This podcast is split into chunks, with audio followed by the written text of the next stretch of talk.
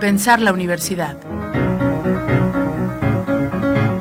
Actualidad, vinculación, análisis y vida universitaria con la doctora Teresa García Gasca.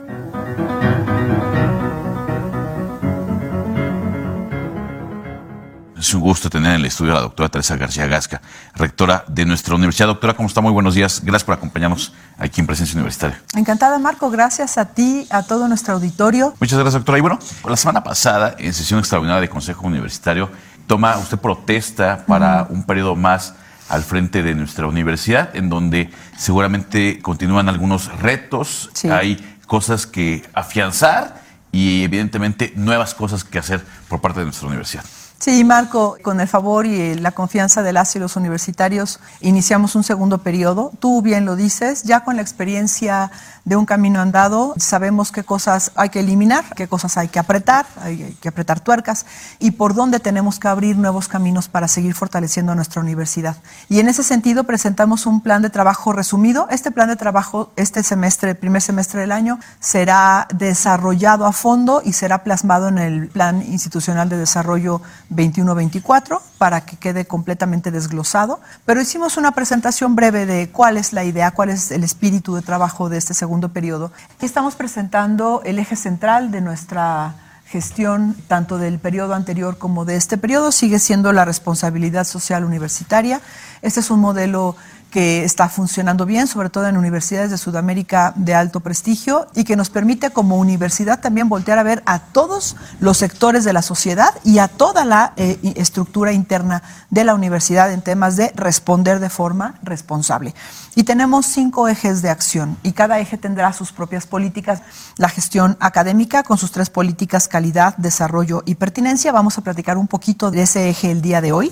La gestión administrativa, del cual platicaremos la próxima semana la gestión financiera, gestión social y gestión política. Entonces, vamos a abordar un poquito de cada uno de estos ejes de gestión en las siguientes participaciones. Hoy vamos a abordar un poquito sobre la gestión académica porque además quiero retomar un poquito el tema del semáforo universitario. Vamos a platicar un poquito qué esperamos de la gestión académica en este segundo periodo. Bueno, no sabes que nuestro eje académico es una de nuestras grandes fortalezas. La universidad se da a conocer con esta carta de presentación a nivel nacional e internacional. Somos reconocidos como una de las mejores instituciones educativas del país y es gracias justamente a la gestión académica y a nuestros resultados tanto de estudiantes como de docentes y desde luego nuestro personal administrativo, que es el eje de apoyo también. Entonces tendremos tres políticas en la gestión académica. Esto no es limitativo, pudiera todavía, hay que madurarla y se puede obviamente modificar. Eh, la política de calidad, en donde vamos a reforzar los ejes transversales de formación integral. Aquí nos referimos a los temas sello que queremos que toda y todo universitario manejen, ¿Qué es autonomía, qué es democracia universitaria, qué es ciudadanía, qué es género, violencia, discriminación, igualdad. Ahí vamos a trabajar un eje muy fuerte para que eh, a lo largo de los primeros cuatro años de, estancia universitaria todo mundo maneje esa información básica. es un sello. Conceptos debidamente permeados en la formación académica y social de los universitarios. Y así es. Y entonces eso nos permite realmente formar ciudadanas y ciudadanos comprometidos. Eso, eso es lo que queremos, además de excelentes médicos, ingenieros y politólogos. Ajá. Vamos a reforzar nuestras evaluaciones, acreditaciones nacionales e internacionales. Es eh, el punto en donde estamos más bajo dentro de los indicadores CUMEX, la matrícula de calidad para licenciatura. Así que hay que reforzar porque el, podernos acreditar nos permite mostrar que tenemos las competencias a nivel nacional o internacional para que nuestras y nuestros egresados puedan dar el servicio con la calidad que la sociedad merece. Reforzar la internacionalización es un punto muy importante. A veces cuando nos evaluamos en, en rankings internacionales, nos damos cuenta de que ahí nos conocen poquito. Hay que, hay que reforzar porque pues es cómo se visibiliza la universidad al exterior. Y desde luego las estrategias de inclusión, Marco, cómo estamos incluyendo, qué políticas de inclusión tenemos para nuestras y nuestros estudiantes con discapacidad, de grupos indígenas. Tenemos muy poco ahí y necesitamos reforzar, necesitamos apuntalar. Nuestra política de desarrollo viene acompañada de un eje de formación académica, de capacitación para nuestras y nuestros docentes, reforzar la capacidad académica, mejorar nuestras convocatorias para plazas, tanto tiempo libre como tiempo completo y estímulos. Están muy cerradas a ciertos indicadores que no necesariamente reflejan la realidad. Y desde luego mejorar, impulsar la investigación, que ya es una fortaleza universitaria, pero también el eje de innovación tenemos importantes desarrollos científicos y tecnológicos registrados dentro del INPI, pero no hasta ahí se quedan. No empujamos más hacia la explotación de patentes, por ejemplo. Entonces ahí hay que trabajar fuertemente.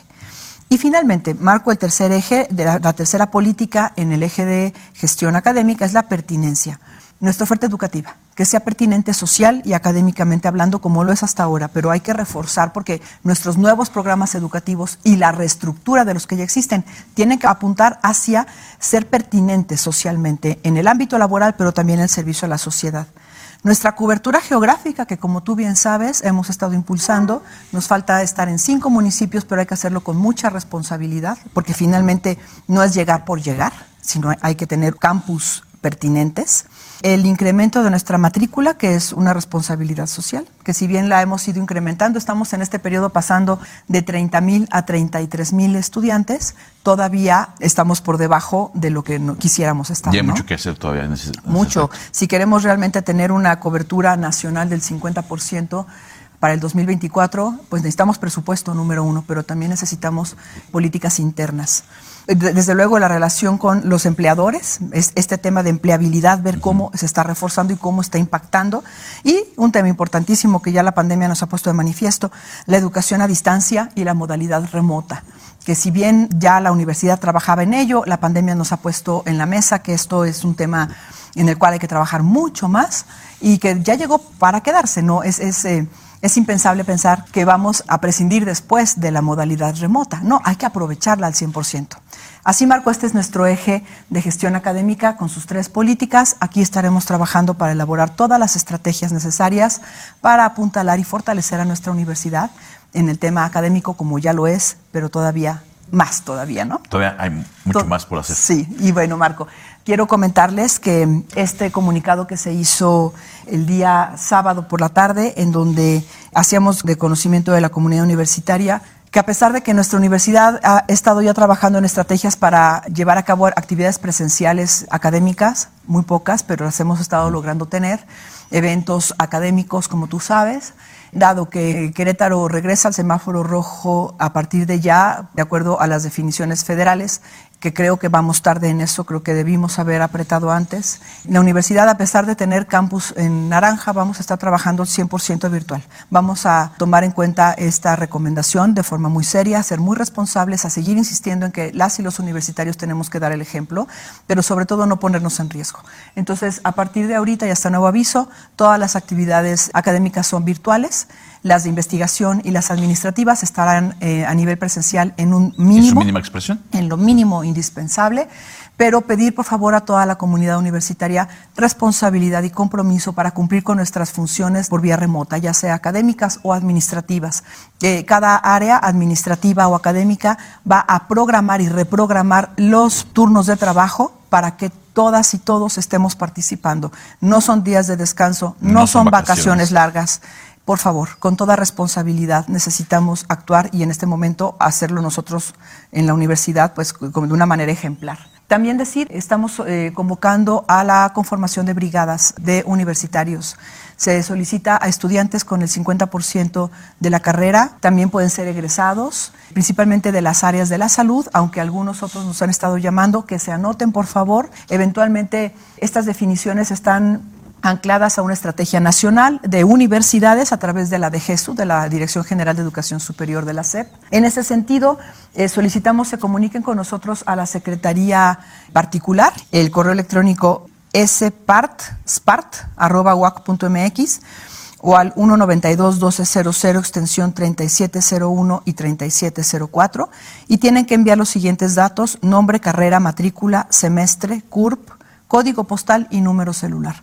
Estaremos recibiendo los datos. Hoy tenemos que enviar una primera lista Ya la universidad ya se sumó a esta red de brigadas para vacunación. Es para brigadistas para que apliquen la vacuna. Se les va a capacitar, se les va a vacunar, se les dotará de equipo de protección personal. Lo haremos con toda responsabilidad. Estaremos nosotros vigilantes de que esto suceda de esta manera y la universidad pues atenta a poder dar respuesta a este llamado eh, tan importante en este momento. Y bueno, Marco, lo último que te comento, nuestro semáforo, lamentablemente aumentamos el número de municipios. Mira, si tú te acuerdas del semáforo antes, toda Sí, la parte estaba- central era naranja, Ahora es rojo. ahora está roja.